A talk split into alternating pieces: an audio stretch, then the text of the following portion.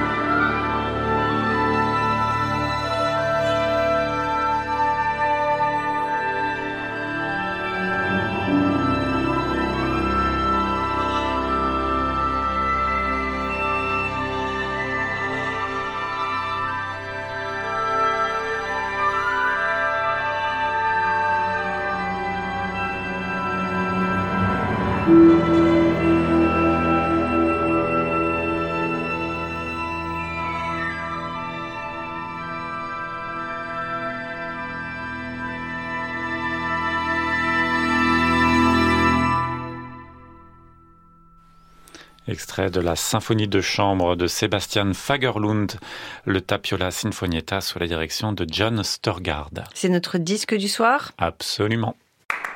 À réécouter sur francemusique.fr.